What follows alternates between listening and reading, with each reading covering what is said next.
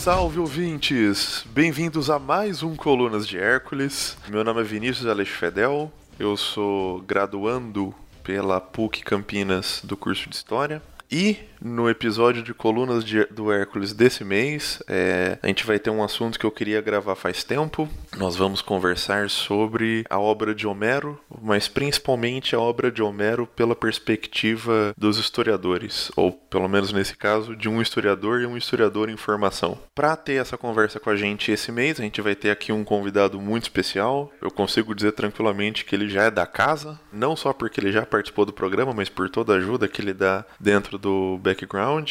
Pela primeira vez, volta no programa o professor Gustavo Duarte Junqueira, da PUC de Campinas. Gustavo, bem-vindo ao Colunas novamente. É, Gustavo Junqueira Duarte Oliveira. Perdão. Mas, bom, Vinícius, é um prazer estar aqui de volta. Estou muito feliz aí com o sucesso do podcast. Né, vendo você ter reunido aí um elenco muito, muito impressionante, muito interessante, dos principais nomes mesmo do nosso campo é, aqui no Brasil, né, e é um prazer estar de volta falando sobre história antiga, falando sobre esses temas que a gente tanto gosta. É, e dessa vez a gente vai conversar sobre a sua área, né? Exato. Eu lembro que faz tempo que eu conversava, pô, vamos gravar um programa sobre o Homero, não? E você sempre comentava, não, deixa mais pra frente, não vamos repetir convidado. E agora chegou esse momento, né? A gente gravou já tem um ano, né? Então a, é. a, deu pra circular bastante aí com os colegas, falar sobre assuntos dos mais variados. E quando eu tive aqui, de fato, né, eu não falei sobre o campo que eu atuo com as minhas pesquisas, né? Eu falei sobre por que estudar história antiga no Brasil. Exatamente, que é o, é o nosso primeiro episódio, o nosso episódio de estreia, né? O primeiro episódio, exatamente. E assim, eu dou aula de história antiga, então acho que tem um pouco para dizer sobre esse assunto. Mas Homero, de fato, é o, o campo que eu atuo nas minhas pesquisas eu fiz toda a minha trajetória de, de pós-graduação, né? Então vamos lá.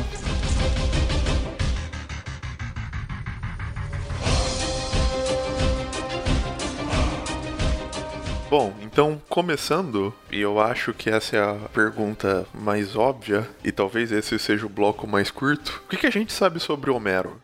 Bom, você diz que seja uma discussão que talvez seja curta, né? Mas não necessariamente, porque a gente sabe, na verdade, pouco sobre Homero, mas apesar disso, existem muitas narrativas né, sobre Homero. Né? Na própria antiguidade havia um conjunto de narrativas que falava sobre Homero como um poeta, né, um autor, um cantor, sei. E ele seria né, um indivíduo cego que teria vivido na região ali da, da Jônia, é, por volta possivelmente do século VIII antes de Cristo. É, aí há toda uma disputa de qual região da Jônia ele seria de fato oriundo, se era de Quios, né, que é uma das possibilidades, uma ilha lá na Jônia. E essas narrativas existiam, né? Eu ia comentar que, se eu não me engano, essa própria questão de assumir que o Homero era cego, ele vem da referência de uma das próprias obras dele, que seria da Ilíada, né? Da Odisseia, na verdade. Da né? Odisseia, né? né? Eu não me lembro o nome do personagem, que seria o, o poeta cego, e por muito tempo se interpretou, bom, se o Homero colocou um poeta cego, ele deve estar se referenciando aqui. Exatamente, né? A gente tem na Odisseia a figura do Demódoco, que é um poeta de corte, ele canta na corte dos E era visto como uma espécie de autoimagem de Homero, né? E ele é apresentado como um personagem cego, né? Então essas narrativas existiam na antiguidade e se criava um, uma história, né, sobre a vida de Homero. Mas na própria antiguidade é, tinha muita gente questionando essa, a veracidade dessas narrativas. Né? Então, assim, o que, que a gente sabe sobre Homero como possível personagem histórico que tem existido é muito pouco. A gente não sabe. Né? O que, que a gente sabe mais é sobre os poemas em si, né? que eles existem há milênios né? e são culturalmente valorizados em mais de um contexto histórico ao longo do tempo. Né? Mas como que eles foram compostos, por quem, em que condições isso, na verdade, é todo um campo de estudos, né, que é identificado pelo nome de a questão homérica, né, que é um conjunto de questões, na verdade, né? Se Homero de fato existiu, se ele compôs a Ilíada e a Odisseia, se a Ilíada e a Odisseia foram compostas por indivíduos diferentes, né? Tem um poeta para Ilíada, um para Odisseia, se na verdade elas são um apanhado de pequenos cantos que foram reunidos por compiladores? Quando que esses processos teriam acontecido? É, porque isso talvez seja uma coisa que talvez a gente se aprofunde no segundo bloco, é que é justamente toda essa questão da presença da marcação da oralidade dentro das obras dele, né? Exato. É um dos pontos da questão homérica também. Como teria sido essa composição, né? Se foram poemas que foram compostos já na forma escrita, né? Tal como a gente tem eles hoje, ou se existe um processo de que eles foram compostos oralmente, ou eles eram parte de uma tradição oral e eventualmente foram registrados na forma escrita. A partir de quais procedimentos a gente não sabe. Então, a, a, é um campo de, de amplos debates, amplos discussões às vezes acirradas, com as posições mais variadas entre os especialistas. Alguns que defendem que um poema dessa extensão só poderia ter sido composto já com o uso da escrita, outros que dizem que na verdade tem um processo de longa duração em que esses poemas vão sendo trabalhados e retratados trabalhados até atingir a, a, forma monumental em que eles se encontram, né? Que são monumental nesse sentido de eles serem bastante extensos, mas a gente na verdade não tem como precisar esses elementos, né, de como eles vieram a ser compostos. A gente consegue traçar de forma um pouco mais precisa a trajetória deles, né, como obras que estão escritas. Em algum momento dessa trajetória de composição, os poemas eles foram registrados como textos escritos e eles circulam dentro de certos contextos, né, já há bastante tempo e a gente consegue acompanhar acompanhar mais ou menos, porque outros autores comentam que tiveram contato com esse material e também porque a gente tem manuscritos é, de períodos variados. Na verdade, não seriam manuscritos propriamente, mas fragmentos de manuscritos ou manuscritos completos né, das obras em contextos variados. É, acho que dá para acrescentar também a questão da obra monumental na própria questão de formulação da estrutura, né? Em termos que você tem lá, é, tem diversas fórmulas, né? E isso também tem toda a discussão dentro da, da oralidade, por ser uma forma de você conseguir decorar melhor, né? E conseguir reproduzir isso de uma maneira mais eficiente. E em relação às citações, o Homero é amplamente citado, né? Dentro da própria antiguidade. Justamente. Sobre essa questão da chamada teoria da composição oral, né? Isso era algo que, desde a própria antiguidade, a gente tem algumas menções a essa possibilidade, isso aparece, por exemplo, em Flávio Josefo, mas isso vai ser mencionado de forma como uma possibilidade também desde o século XVII, né, com o, o Abade d'Aubignac, aparece na obra de um filólogo alemão importante do século XVIII, que é o Wolff,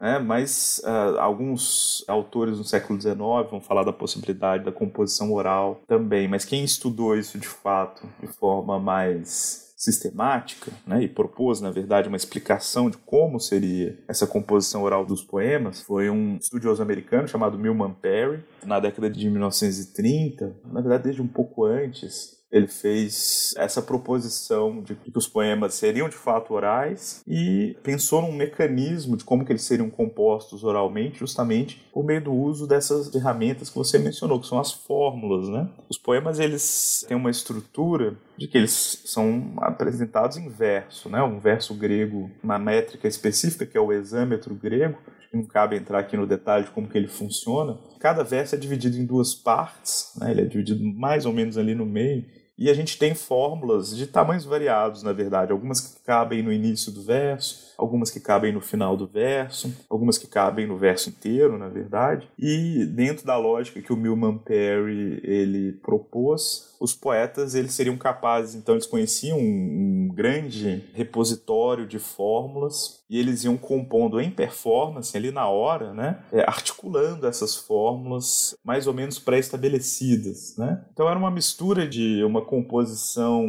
em performance ali no momento né? Não chega a ser uma improvisação, esse arsenal de expressões formulares estavam mais ou menos prontas, né? Mas é um, uma composição que também dava bastante espaço para o poeta ele aumentar o tamanho da narrativa que ele está apresentando ou diminuir, né? De ele improvisar ali um pouco nesse sentido de toda a apresentação não seria exatamente uma igual à outra, né? Apesar de baseada em expressões que são mais ou menos fixas e formulares. E esse pesquisador, o Milman Perry, além de propor isso para Homero, ele foi pesquisar como funciona uma tradição oral viva, né, poética. Então ele organizou algumas expedições na região da antiga Iugoslávia para estudar por dentro, né, uma tradição de poesia oral que ainda estava viva no período dele, ainda está viva até hoje. Não sei exatamente como ela funciona hoje, mas existem informações que essa tradição nas regiões em que ele pesquisou ela ainda é mais ou menos viva, né? E ele analisou vários poetas que eram iletrados, né? Eles não sabiam ler e escrever, mas que conseguiam compor em performance para uma audiência ali na hora, e alguns deles que tinham capacidade de fazer poemas com extensões que são semelhantes da Ilíada e da Odisseia, ficavam dias compondo uma narrativa para uma audiência. Né? Então a, ele estudou isso por dentro de uma tradição e fez várias comparações entre a tradição iugoslava, né, que ele trabalhou, e como seria o funcionamento da tradição homérica. Ele morreu muito jovem, né, esse pesquisador, ele morreu em 1935, ele tinha acho que 32 anos, mas ele tinha um orientando, né, que é o Albert Lord, que continuou essas pesquisas e divulgou a, ah, esses resultados de forma mais sistematizada, né, num livro que é bastante famoso, né, que é o The Singer of Tales, que a gente espera que em breve tenhamos uma tradução em português. E é interessante isso, e isso ficar muito claro nos, na bibliografia que você me recomendou para esse episódio, que é essa questão de que por mais que não necessariamente as performances fossem exatamente iguais, existia, e aqui eu estou usando aspas, uma certa essência da obra que se mantinha, né? Uma certa mensagem original, e isso era o que importava para o artista, né? Isso. Apesar dos poetas terem certa liberdade, né, para encurtar uma narrativa, expandir uma narrativa, baseado até na própria reação da audiência, se eles estão mais interessados, menos interessados, às vezes enfatizar o papel de um personagem que é, o poeta percebe que é um favorito da audiência que ele está cantando ali na hora. Essa liberdade de explorar essas possibilidades, ela era um pouco restrita pelo fato de que as audiências conhecem essas histórias, né? Então ele não pode contar um feito que um personagem não tenha realizado, por exemplo, né? Ou inventar um personagem que ninguém conhece. Né? Então, isso seria visto como um elemento estranho sendo inserido nessa narrativa. Né? Então, existe essa essência do que, que era esperado dentro, obviamente, dentro dessa teoria de como funciona a composição oral. Do que, que seria esperado de ser apresentado ali como dentro dessa narrativa. Então, é uma liberdade restrita a certos parâmetros. Né? Então, havia essa concepção de uma essência, né? um conjunto de elementos que, que eram esperados que fossem colocados e que se o poeta fugisse disso ia causar estranheza, né? Então é, existe essa possibilidade de liberdade, de explorar como que ele vai encaixar as fórmulas, mas tudo isso era restrito tanto por uma lógica narrativa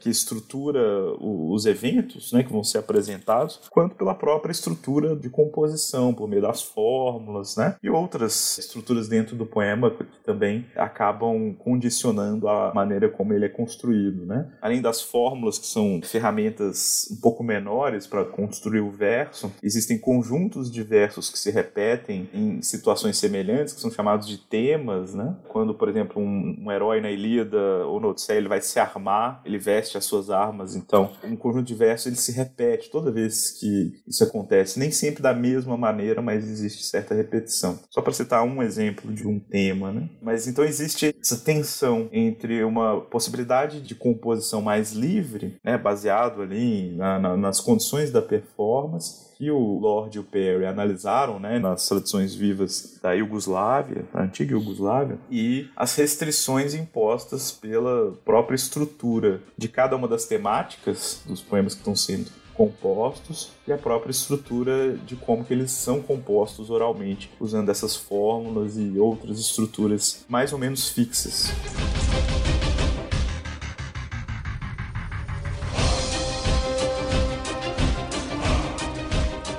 Bom, agora que a gente entendeu um pouco, né? Eu acho que a primeira coisa que é relevante quando a gente pensa tanto na Ilíada quanto a Odisseia é relativo a qual recorte temporal. Ou é possível determinar um recorte temporal quando se fala sobre essas obras? Você diz no sentido de quando elas foram compostas? Tanto quando elas foram compostas, mas principalmente também aquela teoria de que elas se remetem a períodos anteriores, né? Ah, sim. Você fala então do tanto no sentido de quando elas foram compostas quanto no sentido de possivelmente funcionarem como fontes históricas, né? Exatamente. São duas coisas que estão ligadas, né, mas que a gente pode, do ponto de vista da discussão, separar para depois pensar a relação entre elas, né? Quando elas foram compostas, isso cai aquele problema da chamada questão homérica. É uma das questões que é colocada. Quando isso foi composto, em que contexto? E a gente não tem muita informação a gente tem alguma informação sobre isso, né? Quando esses pesquisadores eles pesquisaram e propuseram né, discussões sobre a oralidade dos poemas, na verdade essa dimensão temporal ficou um pouco mais complicada, porque essas tradições orais elas são de longa duração. Então, se a gente pensa os poemas como parte dessa tradição de longa duração, eles seriam representativos de qual período dentro de uma tradição que pode ser bastante longa, né? Então, assim, se a gente for delimitar as principais hipóteses de quando esses poemas foram compostos, existe uma espécie de quase consenso entre os historiadores, os especialistas em Homero, de que eles teriam sido compostos no século VIII antes de Cristo. E de onde surgiu essa hipótese? Ela, na verdade, ela está ligada a pelo menos aí três elementos que são distintos, mas que estão conectados, né? O primeiro deles é uma menção em Heródoto, que Heródoto fala que Homero teria existido por volta aí de 400 anos antes do período dele. Então, se você pegar, né, o Heródoto era um autor grego do século V antes de Cristo, ele projeta Homero para o século IX antes de Cristo. Só que isso foi visto como muito complicado, né, pelos historiadores, os especialistas, sobretudo antes desse debate sobre a oralidade do poema ter sido um pouco mais sofisticado, porque se você pegar o século IX antes de Cristo, tem um problema ali de como que esses poemas vão ser compostos com essa extensão se não existia ainda o alfabeto grego, né? Então não havia a prática difundida no século IX a.C. da escrita grega, né? Então os historiadores eles foram, eles corrigiram esse, seria um pequeno deslize aí de Heródoto, né, na concepção deles, de que é, Homero teria composto suas obras no século IX. Então eles falam, não, para que essas obras tenham sido compostas, é necessário a escrita, então isso tem que acontecer a partir do século VIII. É esse segundo elemento, né? A partir do século VIII é possível que essas obras sejam escritas, porque existe a a tecnologia é, da escrita grega, né, o alfabeto grego, está amplamente difundida. Na verdade, assim, a gente tem os primeiros indícios de que ela estaria sendo usada naquele contexto. Um outro elemento seria o fato de que esse período do século VIII antes de Cristo ele é pensado. Existe uma tradição dentro da historiografia né, de muitas vezes reproduzir essa lógica até de forma pouco crítica esse século VIII antes de Cristo ele é, é, colocado nas narrativas historiográficas muitas vezes como uma espécie de início da história grega ou de pelo menos uma parte da história grega que estaria ligada à, construção dessa civilização grega, né, pensada de forma até um pouco caricatural, né, que teria ligação com um legado da civilização ocidental, né? Então, o início dessa história grega, ele estaria ali no século VIII a partir de, de um conjunto de transformações que são marcantes ali. É o nascimento das cidades-estado, né, as polis gregas, o surgimento da poesia de Homero, sei lá, a primeira Olimpíada, né, que é datada de 776 a.C. Então tem um conjunto de elementos ali que iniciariam essas transformações das populações que viviam naquela região da Grécia e que seria esse pontapé inicial da civilização grega, tal como nós teríamos uma ligação, né, para essa lógica de um legado com esse passado passado. Então, esse debate sobre por que, que a Ilíada e a Odisseia são colocadas no século VIII, ele está muito associado a esses fatores. Só que se a gente for atrás das evidências né, que corroborem essa hipótese, a gente vai ver que, na verdade, a gente está em terreno bastante ardiloso, um terreno que ele não é nada firme, porque a gente não tem nenhuma comprovação que, de fato, essa composição teria acontecido no século VIII, na forma como ela tem acontecido, seja pelo uso da escrita ou o uso como parte ali integrante de uma tradição oral, né? Existem alguns outros poetas gregos que teriam citado ou se inspirado na Ilíada, né? Então tem uma famosa citação de um poeta chamado Simônides, que usa um trechinho da Ilíada e ele seria do século VII antes de Cristo, mas tudo isso também tem terreno bastante nebu bastante ardiloso, né? Porque a gente não sabe muito bem a datação de Simônides. Tem um outro poeta com um nome parecido que é o Semônides, que seria de um outro período mais recente. Então, datar esses textos tem as suas próprias dificuldades, né? Então, mesmo essas referências diretas dentro de uma tradição poética grega de outros autores que conheceriam a Ilíada e a Odisseia nesses períodos mais próximos do século VIII, a gente não tem esse material, né? As citações mais seguras que a gente vai ter. A Ilíada a Odisseia, na verdade, a Homero como o poeta responsável por um conjunto de poemas que muitas vezes na antiguidade ele excedia, ele ia além da, da Ilíada da Odisseia, tem um conjunto mais amplo, elas começam a aparecer no século VI antes de Cristo. E vai ficando é, mais recorrente durante o século V e assim por diante, né, em que a Homero, como um, um, autor pensado como um poeta associado a essas obras, ele começa a aparecer de forma mais recorrente nos textos que a gente tem desses períodos mais recentes. Mas a gente não tem comprovação segura né, que, de fato, lá no século VIII essa composição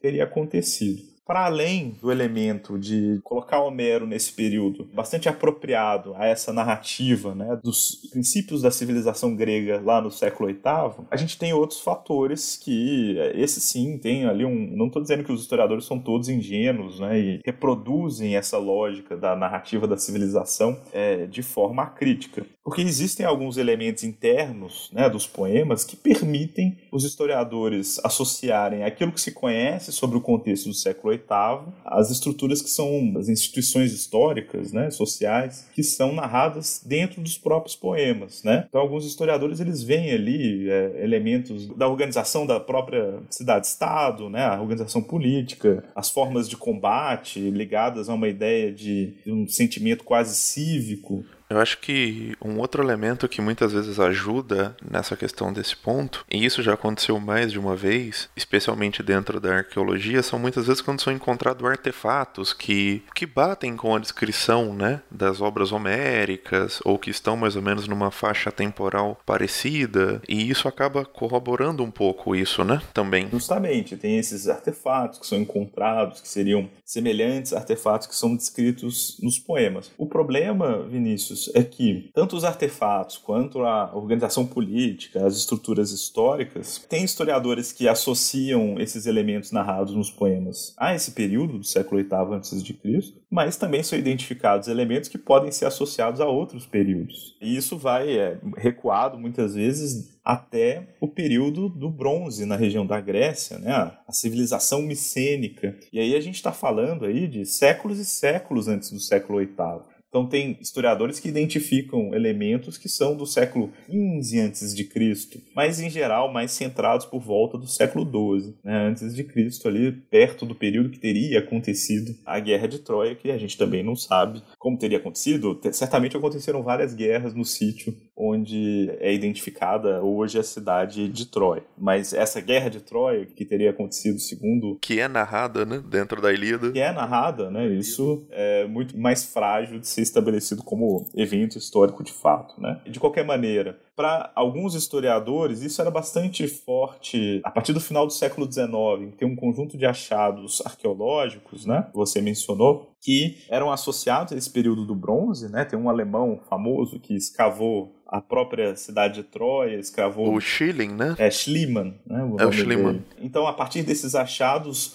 houve uma espécie de boom de se associar os poemas a esse contexto do bronze, né? Então, ali por volta do século XII antes de Cristo, o que acabou sendo bastante relativizado, porque essas sociedades do bronze elas também produziam textos escritos que por muito tempo eles não foram decifrados, né? Eles eram escritos com um outro tipo de escrita, né? Que não é um alfabeto, era um, um silabário nesse caso. Só que esse silabário ele foi decifrado pelo Michael Ventris, se eu não me engano, por volta da década de 30 do século 20. E quando esses textos foram lidos, é, o que se identificou é que a sociedade refletida ali naqueles textos, né, em geral eram pequenas tábuas de, de, de, argila. Só por questão de referência, é o linear A e linear B, né? Isso, o linear A seria de uma outra população e é uma outra língua, né? O que a gente chama de minoicos, né, os cretenses. O linear B, o Ventris, ele conseguiu decifrar o, o alfabeto e identificar que a língua que estava escrita ali era grego, era uma forma bastante antiga do grego, né? Então esses textos eles têm sido decifrados e lidos desde então.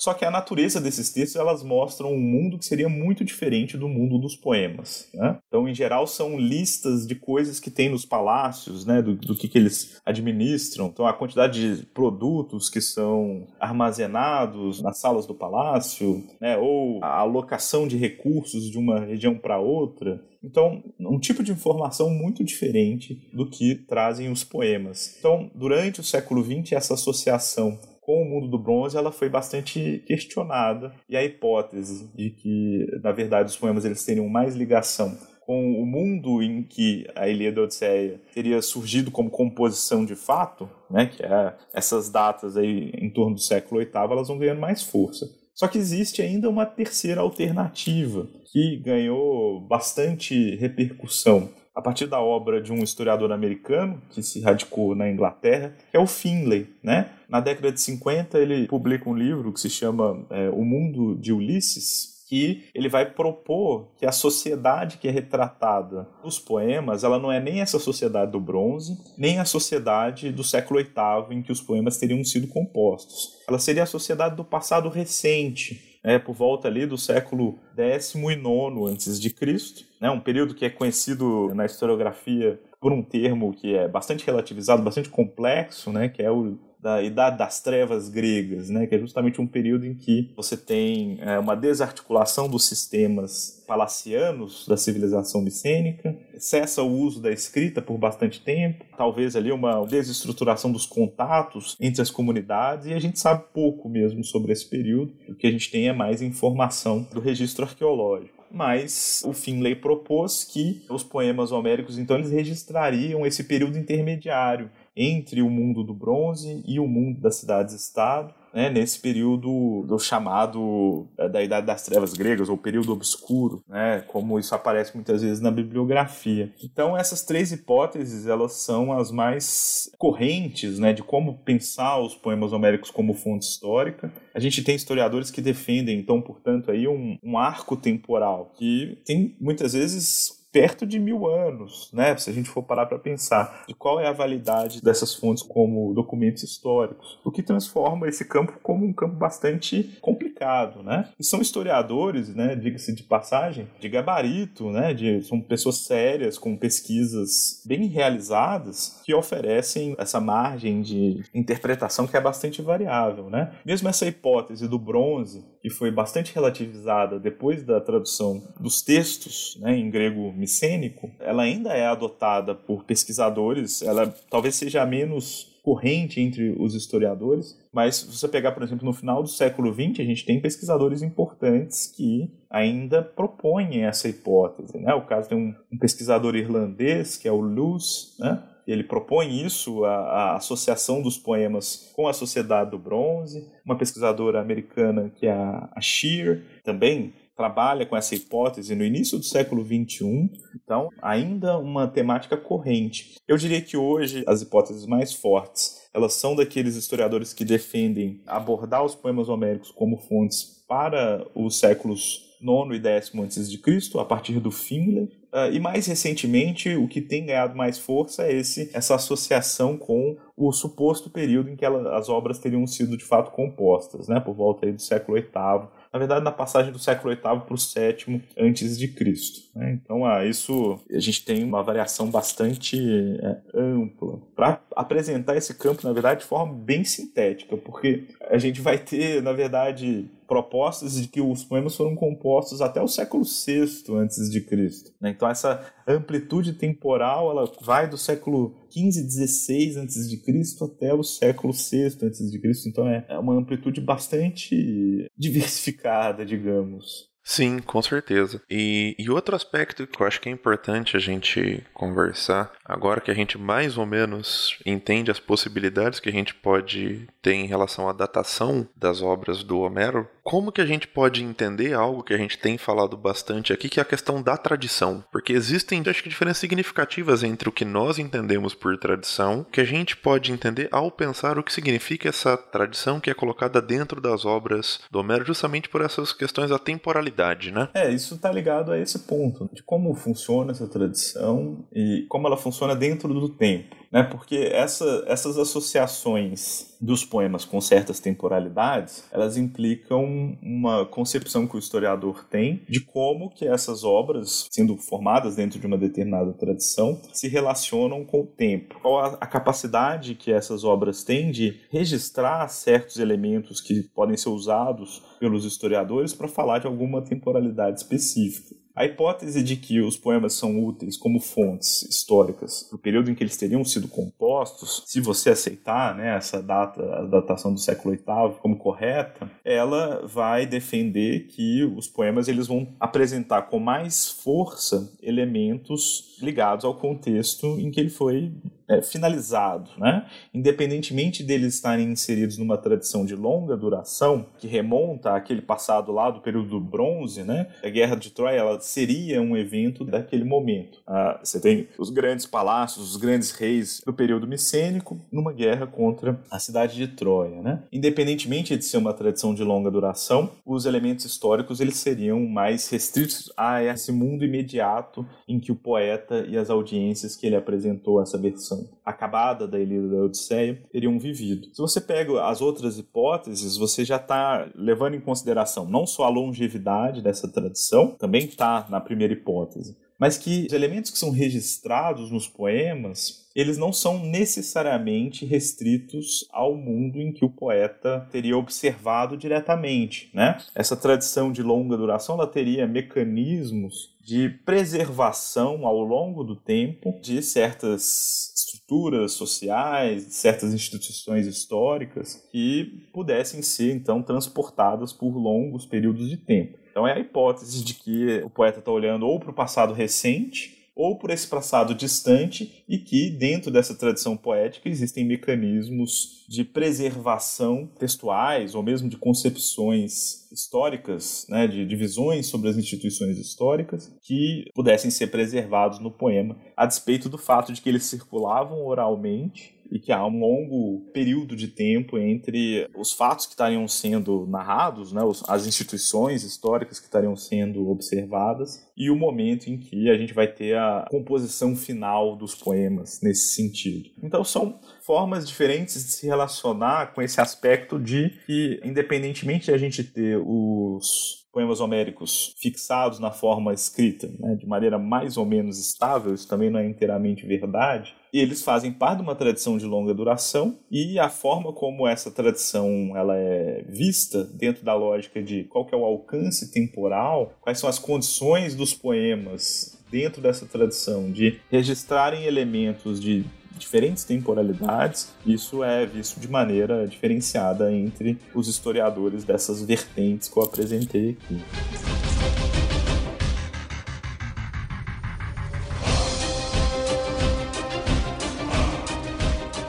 Começando aqui o nosso terceiro e último bloco, né?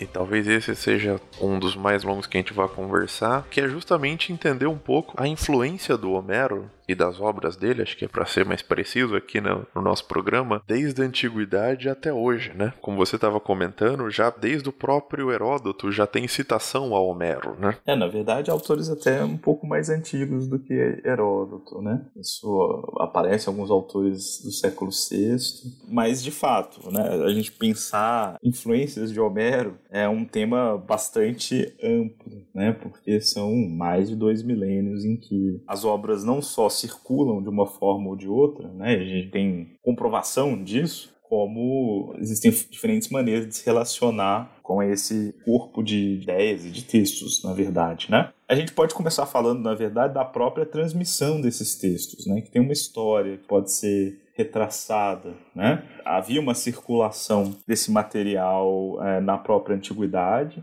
A gente tem menos informações para esses períodos mais recuados, né? Mas tem vários autores, sobretudo a partir do século V, que citam de forma é, recorrente, fazem referências a Homero ou às suas obras né, que aí incluíam a Ilíada e a Odisseia, mas sobretudo nesses períodos mais antigos, muitas vezes elas incluíam também outros poemas, do que a gente chama de ciclo épico, ou mesmo os chamados hinos homéricos, né, que é um outro conjunto de poemas, alguns a gente tem hoje, outros foram perdidos, que nesses períodos mais recuados, ali por volta do século V, eles às vezes eram associados ao Homero. Mas quanto mais a gente se aproxima, né, a gente avança no tempo, mais referências, mais citações, às vezes até citações diretas que, que se assemelham aos textos que a gente tem hoje, aparecem entre os autores no século IV, no século III antes de Cristo.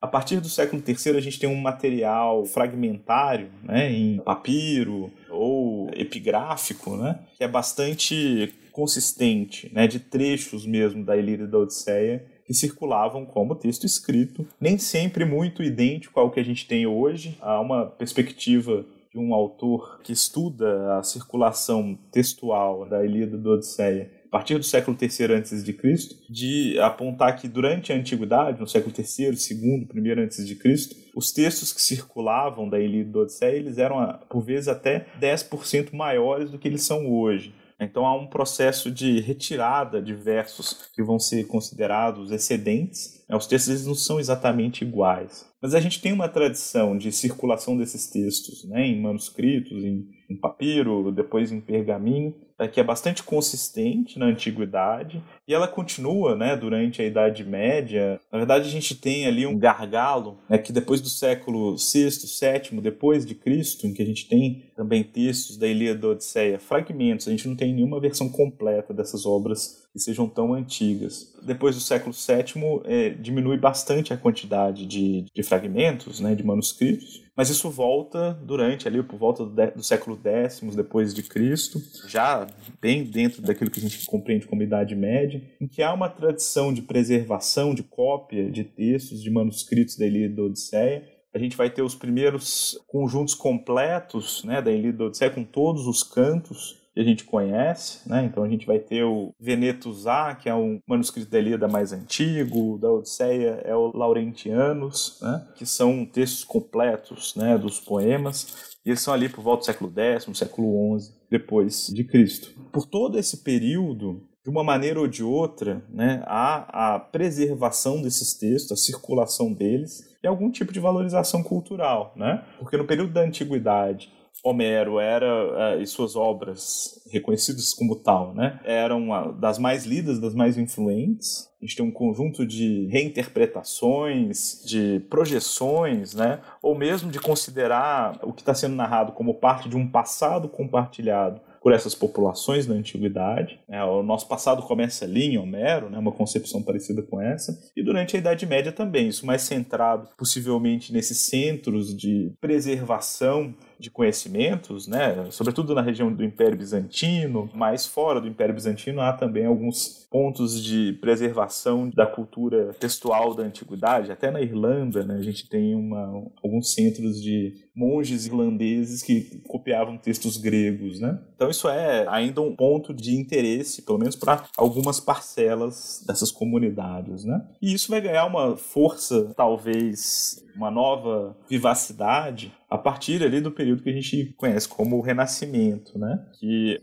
volta do século XIV a gente vai ter na Itália, junto com a, o surgimento da prensa, né? Após o surgimento da prensa, edições de Homero que vão ser impressas, né? Não vão ser copiadas, não são manuscritas e uma nova circulação cada vez mais difundida desses textos que continua até hoje, né? Então a gente tem uma tradição de fazer reedições de Homero continua até hoje. É, várias traduções para várias línguas, né? No português a gente tem inúmeras delas e bastante influência em outras manifestações culturais, né? Desde a pintura, da poesia, no teatro, né? A partir do século XX no cinema, isso aparece bastante. Esse alcance cultural, de certa maneira, a gente tem uma tradição de manutenção, de diálogo com esses conteúdos que são veiculados por Homero, que é de longuíssima duração, né? É obviamente que dentro dessa tradição a gente tem inúmeros momentos, né, que não são exatamente ligados entre si. As formas como essa tradição ela é retomada, reinterpretada, revalorizada, ou às vezes até criticada, elas mudam, transformam ao longo do tempo, mas é um elemento que pode ser identificado como algo que funciona como uma espécie de ligação entre esses vários momentos, né? Porque em cada um deles há um interesse em se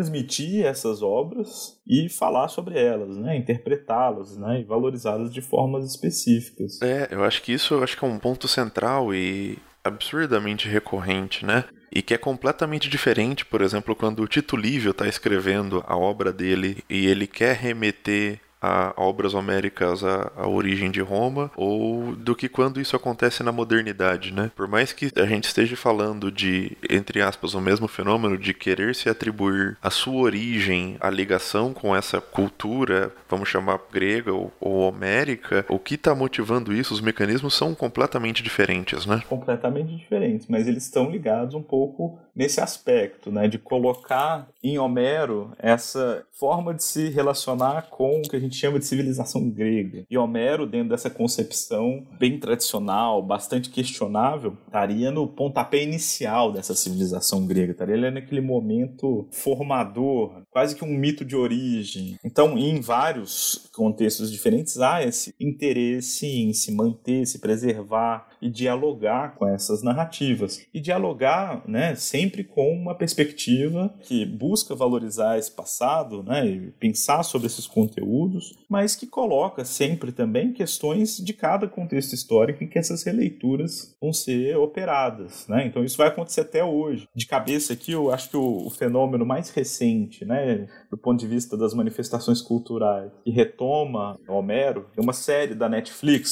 sobre Troia, não sei se você assistiu. Eu assisti Troia, a Queda de uma Cidade, né? Pois é, né? E que retoma, estabelece um diálogo com esses conteúdos, mas que colocam questões que são extremamente contemporâneas, né? Então teve toda uma polêmica com relação ao personagem do Aquiles ser representado por um ator negro, né, o Zeus também, né? Isso virou um ponto de diálogo, né, de questões de representatividade nas nossas manifestações culturais modernas, né, da série, do cinema, e um diálogo com Homero, né? Tinha uns lá os, os que defendiam que é um absurdo você colocar um ator negro para fazer o Aquiles, porque você estaria ali reescrevendo a história, né? O Aquiles é louro, Aí os outros falando, mas Aquiles nem existiu, gente. Tudo bem, ele é descrito como louro, mas isso não é. Não, não há nenhum impedimento de você substituir, né? Tem até um colega meu que, em uma discussão bastante interessante que ele formulou, que é o Félix Jacome, ele faz uma citação de Homero sobre a descrição de Odisseu. E Odisseu é descrito na Odisseia como tendo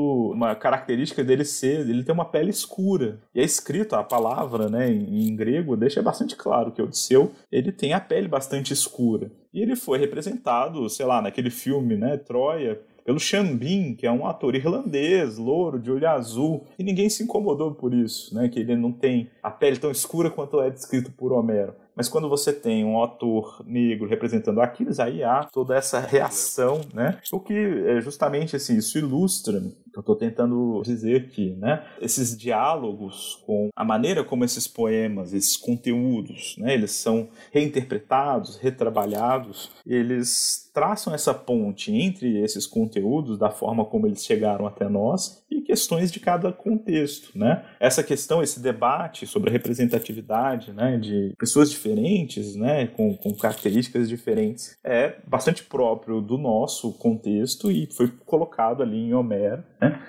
Gerou um, debate, gerou uma discussão que é bastante pertinente para nós, né? E que faz esse debate se articulando com esses conteúdos, né? O que é absolutamente legítimo, né? Absolutamente válido. Com certeza. Eu me lembro que sobre isso, no próprio Twitter do Colunas, eu também discuti com, com algumas pessoas e só para deixar... Eu não vi nenhum problema na, na representação do Aquiles, só que o, o caminho que eu fiz para justificar meu ponto foi, foi outro, mas acho que não é, não é pertinente aqui. É, inclusive, pro Zeus é menos problemático ainda, né? Porque Zeus é um deus, ele Exatamente. é descrito de várias formas. Às vezes ele é descrito como um cisne, às vezes ele é um boi, né? Eu ia comentar isso. O cara pode virar cisne, mas não pode virar uma pessoa negra. Ele não pode ser um, um ator negro, né? Justamente. Ele, ele vira touro, ele vira cisne. Então, esse argumento que ele se traveste de uma suposta fidelidade histórica de algo que é bastante frágil, é bastante fluido, né? Então é um argumento bastante questionável. Não há problema nenhum, né? Em, dependendo ali do potencial narrativo, daquilo que se quer ressaltar por meio dessa ponte, com essa articulação com o conteúdo do passado, não há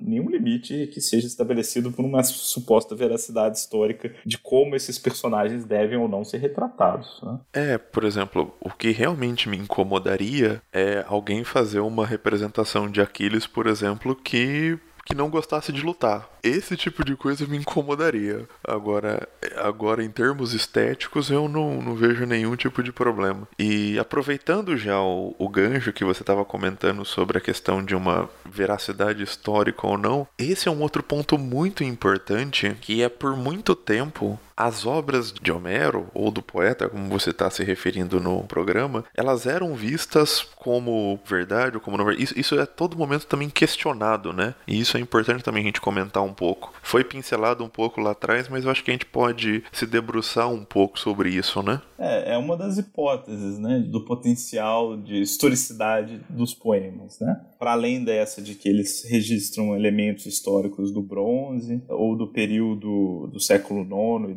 Antes de Cristo ou do século VIII, uma das hipóteses, e eu acho que o que veicula essa hipótese de maneira mais eloquente é um arqueólogo britânico chamado Snodgrass, né, que ele tem um artigo da década de 70 que se chama uma pergunta, né, uma sociedade histórica homérica, e que ele vai defender que, na verdade, o que é mais forte nos poemas são os aspectos que são completamente ficcionais. Né? Então, não há ali elementos que possam ser usados de maneira consistente como representativos de uma temporalidade histórica que justifique usar esses poemas como fonte histórica. Eu estou fazendo aqui uma, um resumão né, do que ele fala, quase uma caricatura do argumento dele. É, fica tranquilo. Mas a lógica seria um pouco essa, né, de que além dessas possibilidades né, de você projetar temporalidades específicas que supostamente o poema teria mais força, mais informações relevantes a dizerem, há uma possibilidade de você ressaltar o aspecto fictício, né? Eu acho que eu tenho uma posição sobre isso, né? Que eu, eu tento pensar menos na temporalidade específica que o poema teria registrado, instituições históricas, e pensar mais no potencial do poema de absorver um conjunto de um sistema de valores, né? Que vai ser apropriado por diferentes sociedades ao longo do tempo. E como que isso acontece? né, enfatizar não esse potencial que os poemas teriam de registrar instituições históricas de determinados momentos, mas pensar justamente no aspecto da longa duração e por que que essas inúmeras comunidades ao longo do tempo valorizavam essas narrativas, se esforçavam por transmitir e resguardar em alguma forma oral ou escrita esses textos e por que que elas fazem isso, né? Então pensar como que elas dialogam a partir desses valores ali que são esse sistema de valores que são projetados, né, que são veiculados por essas obras, o que, que isso significa historicamente em cada momento. Né? Então é muito mais um, uma abordagem da recepção dessas obras em cada contexto, e essa recepção ela pode acontecer inclusive nesses contextos mais recuados, né, desde o século VIII, ou mesmo antes, se for possível fazer essa projeção, até hoje. Né? Então é em cada momento dentro dessa tradição de preservação, transmissão, e como eu disse, é uma tradição bastante mutável, né? tem vários momentos diferentes diferentes, nem sempre interligados uns com os outros, como que essas releituras acontecem. Isso tem me interessado bastante como historiador, né? Pensar esse elemento como o potencial da historicidade dos poemas como mais forte, mais relevante do que a questão da capacidade que os poemas teriam de registrar instituições históricas. Porque se você parar para pensar, quando você diz que os poemas eles registram a sociedade grega do período do bronze ou do período da Idade das Trevas, ou mesmo no século VIII antes de Cristo, você cria, na verdade, essas abstrações, né? Porque não existia uma sociedade grega em nenhum desses períodos, né? Mesmo no período das cidades-estado, você tem comunidades diferentes que se organizam de maneiras diferentes, com manifestações culturais que não são idênticas. Então você não tem uma sociedade nesses contextos, em qualquer um deles, você tem uma variedade de sociedades que tem ali certas é, semelhanças, tem certas práticas que são compartilhadas, e tem outras características que não são compartilhadas, que podem ser salientadas. Isso é também parte de um princípio de que a sociedade descrita na Ilíada e Odisseia, porque tem sociedade ali dentro, sendo ela histórica ou não, que essas sociedades elas também são coesas, elas são homogêneas, o que também não é verdade. A gente tem inúmeras práticas sociais ali, muitas vezes contraditórias, que isso tem que ser levado em consideração também, né? Seria uma questão de imprecisão, seria uma questão de que há um desejo deliberado de de registrar práticas sociais de grupos que são diferentes, por que, que isso está daquela maneira, né? Então, você ter essa ânsia por buscar associar as instituições que vão ser descritas no poema com determinados contextos históricos bem delimitados, parte dessas duas, na minha concepção, imprecisões, né? De que esses contextos são homogêneos e de que as sociedades que são descritas nos poemas também são homogêneas. E em nenhum dos dois casos isso é inteiramente verdadeiro, né? Você está sempre fazendo aí essas adaptações para que o poema seja útil historicamente, né, do ponto de vista do historiador. Com certeza, eu acho que você estava comentando do seu trabalho, eu acho que é um, um exemplo perfeito para a gente entender não só a questão da aqui aplicada às obras homéricas, mas a história em si, né? Como que hoje em dia a história funciona? A gente não busca mais olhar para o passado buscando essa questão de a verdade, uma fotografia estanque do que aconteceu, mas sim justamente entender esses mecanismos sociais que passam através do tempo dentro das, sociedades humanas de maneiras diferentes, né? É a abordagem da história moderna, de uma história de ponta, né? Exatamente. A gente tem é, inúmeros processos, né, dentro do desenvolvimento da historiografia que, de certa maneira, expandem a concepção do que a gente entende por história, né? Quais são as, as temáticas possíveis, o que buscar nas fontes, né? Eu não estou dizendo que não, não existe problema nenhum em pensar os poemas homéricos históricos de maneira a ir atrás dessas instituições, ou mesmo de fatos históricos específicos, né? Mas é preciso fazer isso tendo consciência da natureza dessa documentação, das dificuldades de tratar delas, né? E de que é preciso tomar certas posições que são bastante frágeis, né? Apesar de haver esse suposto consenso aí entre os historiadores da composição final dos poemas na passagem do século oitavo para o sétimo, é preciso ter consciência de que isso é uma tomada de posição baseada em indícios que são bastante frágeis, né? São pouco seguros, né? E o que isso acarreta para o seu argumento. Por isso que eu, que eu tenho esse interesse em buscar alternativas, né? buscar outras formas de pensar historicamente esse material que colocam no centro da análise do historiador essa problemática, né? as características da tradição, os limites né, que a gente tem em lidar com essa documentação a partir das fragilidades do nosso conhecimento sobre ela. Com certeza, e aproveitando, dando um pequeno spoiler do que vai ser uma das minhas dicas culturais, um artigo que eu li tem diagramas muito interessantes sobre essas teorias, Gustavo. Ah, que bom que você gostou. Muito interessantes mesmo, muito bem elaborados, de uma maneira muito clara, mas acho que você já deve saber disso, né? É é sempre bom ter o feedback dos leitores, né?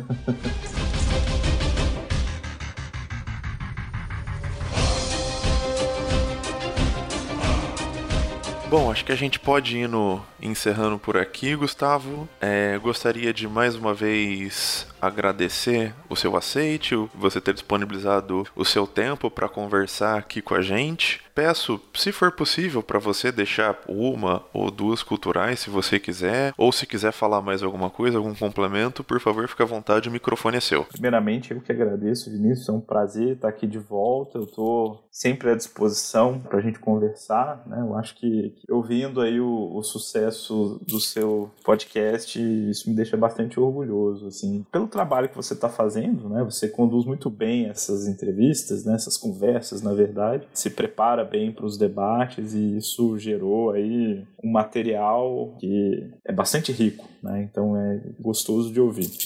Então é um prazer estar aqui de volta e eu que agradeço o convite, na verdade. Né? Como sugestão, eu, a gente bom, falou tanto das obras aqui, né? a gente poderia falar das inúmeras traduções que a gente tem da Ilíada da Odisseia, Vou mencionar uma das mais recentes que a gente tem, que são as traduções do Christian Werner. Acho que elas são bastante interessantes, bastante acessíveis e muito bem feitas, muito bem realizadas. Né? Então, as traduções do Christian Werner, se eu não me engano, elas estão pela editora Ubo. Eu acho que é esse o nome, eu não tenho certeza. Depois a gente confere e coloca aí no link. Né? E um que eu achei bastante interessante é o canal do Jonatas Medeiros, né? que tem é um rapaz que trabalha com a língua brasileira de sinais, né? E que há uma proposta de apresentação da Ilíada, acho que é do canto 1 da Ilíada, em Libras, né? Que eu achei bastante interessante. E fica aí a dica para vocês verificarem. Bom, eu vou deixar duas dicas. Uma que eu acho que é a mais acessível e que, para quem se interessou pela nossa conversa, a dica é um, é um aprofundamento de basicamente tudo que a gente conversou aqui, que é justamente um dos artigos do Gustavo, que se chama Os Poemas Homéricos e o Conceito de Tradição, que foi essencial para a elaboração desse roteiro. O Gustavo me mandou, depois eu disponibilizo o link dele. E a minha segunda dica, que é para ser algo um pouco mais descontraído, mas infelizmente é menos acessível, é um podcast da BBC chamado Stand Up for Classics, onde a apresentadora chamada Natalie Haynes, no episódio sobre Homero, ela faz uma síntese do que seria a Ilíada de uma maneira que eu acho genial. Não consigo descrever com outra palavra. É algo muito bem feito e, muito engraçado. Para além disso, novamente agradecer e sempre lembrar que tanto esse podcast quanto os outros podcasts do Leitura Obriga História, eles ficam disponíveis para quem participa do Apoia-se a partir de cinco reais ou mais. E fora isso, que ajudem a, a divulgar, seja o Coluna, seja História FM, seja o Estação Brasil ou as outras produções que ainda vão vir por aí. Muito obrigado e até a próxima, pessoal.